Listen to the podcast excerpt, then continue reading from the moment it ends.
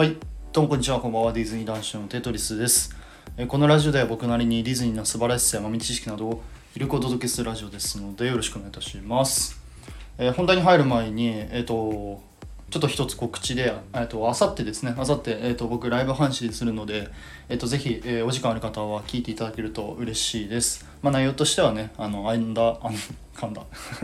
すいません。アンダーライナーについてと、まあ、パレードのお話をね、しようかと思いますので、えーぜひ参加してください。ということで、えっと、もう早速本題に行きたいんですけど、えっとね、最近ちょっとね、ディズニーのニュースがめちゃくちゃ多すぎて、えー嬉しいディズニーニュースとあと僕めちゃくちゃ悲しかったディズニーニュースをちょっとお話ししたいなと思いますで嬉しかったディズニーニュースに関してはねもうちょっと長く語っちゃったら大変なことになるのでもうサクッといきたいと思いますということで、えー、とまず嬉しいディズニーニュースなんですけどもその1ですね。その1に関してはえっ、とディズニーランドでで、えー、とスプーキーブーパレードがでね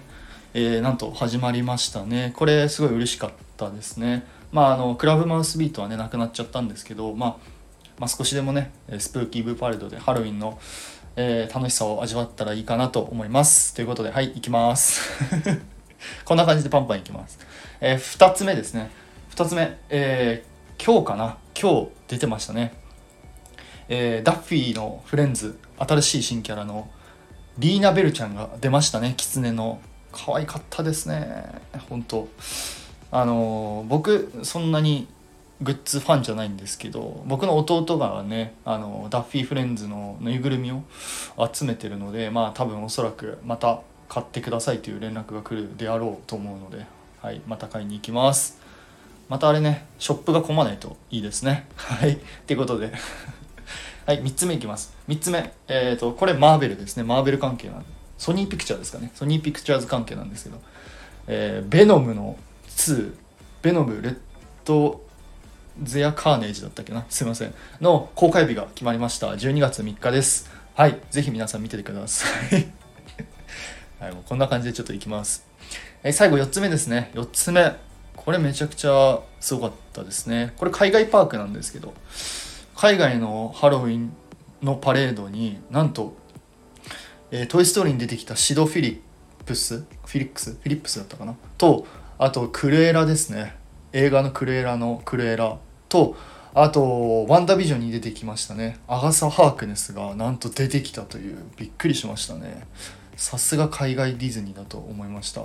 でちなみに上海の方ではえっとラーヤがねグリーティングで出てきてるってことなのでもうさすがですね海外は。はい。行きたいです。ってことで次これの悲しいディズニーニュースなんですけどこれすごい悲しかった。僕はすごい悲しかったです。っていうのがねなんと、えー日本にもあります、えーロジャーラビットのカーテンスピンがですねなんとストーリーが変更されるという秘宝が入ってきましたこれねなんでなんですかね。ちなみに日本のまだロジャーラビットのカーテンスピンのリニューアルはまだ決まってなくて、まあ、海外のねアメリカだったかな。フロリダとカリフォルニアだったかな。の方で多分リニューアルされると思うんですけどこれねほんとなんでかわかんないんですよね。で一応その問題と言われてるところがもともとそのロジャーラビットのカーテンスピンがあのロジャーの奥さんのねジェシカ・ラビットが連れ去られてでそれをまあ餌になんかロジャーラビットがこう食いついてきてロジャーラビットをなんかねやっつけるみたいなあのイタチたちがねやっつけるっていう確かアトラクションだったんですけどこれのその多分引っかかってたのがそのジェシカ・ラビットがね誘拐されてるっていうのとかがねえー、と問題になったのかなと思います。でもねなんかよくわかんないんですよね。一応アトラクションの中ではジェシカは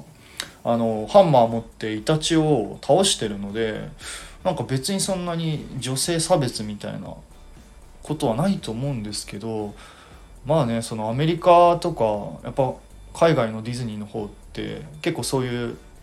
うんちょっと男女差別とかあと国のね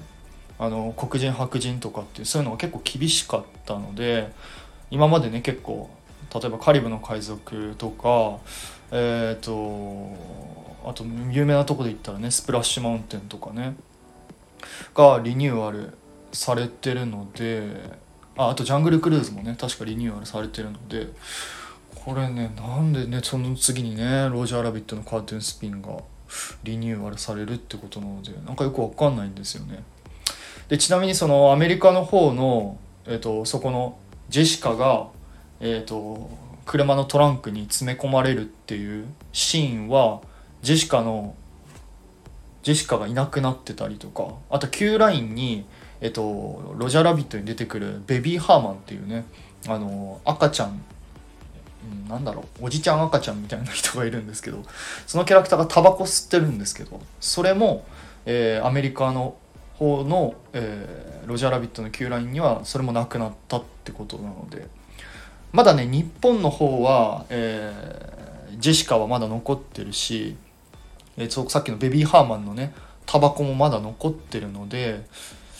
ねいつ頃リニューアルされるのかがちょっとわからないですけど、まあ、いつかやられてもおかしくないのかなと思っております。ちなみになんかリニューアルする内容としてはなんかねジェシカが探偵になるみたいな感じだったと思いますごめんなさいちゃんとちょっと英文読んでないんですけどっていう内容だったのでうんなんうんねちょっとわからないまあ、まあ僕個人的な意見なんですけどねちょっと謎だなと個人的には思っておりますそれが一番悲しかったですねあのごめんなさいめっちゃ長くなっちゃうんですけどあの僕ジェシカ自体のあのキャラクターって結構ディズニーの中でもこう突飛出てるっていうかそのあんなにちょっと美しくてちょっとなんだろうな。ナイスバディでななんて言えばいいんだろうな。ちょっとディズニーっぽくないじゃないですか。その他のディズニープリンセスとか、えっと、女性のキャラクターと比較すると結構大人なキャラクターなのでそのキャラクターがねそのいなくなるっていうのはどうなのかなって思うんですけどね。それがその影響するのかどうかっていうのは分かんないんですけど。ねそんなこと言ったらなんか他にもリニューアルすべきアトラクションとかもこうあってもいいんじゃないのかなとか。思いますね。まあこれはやっぱり時代によってねいろいろ変わっていくものなのでしょうがないのかなと個人的には思っております。ということで。はい。ごめんなさい。長く喋っちゃったんですけどこんな感じで、えー、今日はちょっと雑談会でございました、えー、皆さん是非コメント、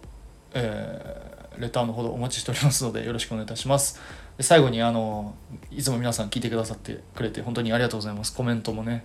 もう本当に嬉しいです。はい。大切に読んでおります。ということで。それでは次回の配信でお会いいたしましょう。テトリスでした。バイバイ。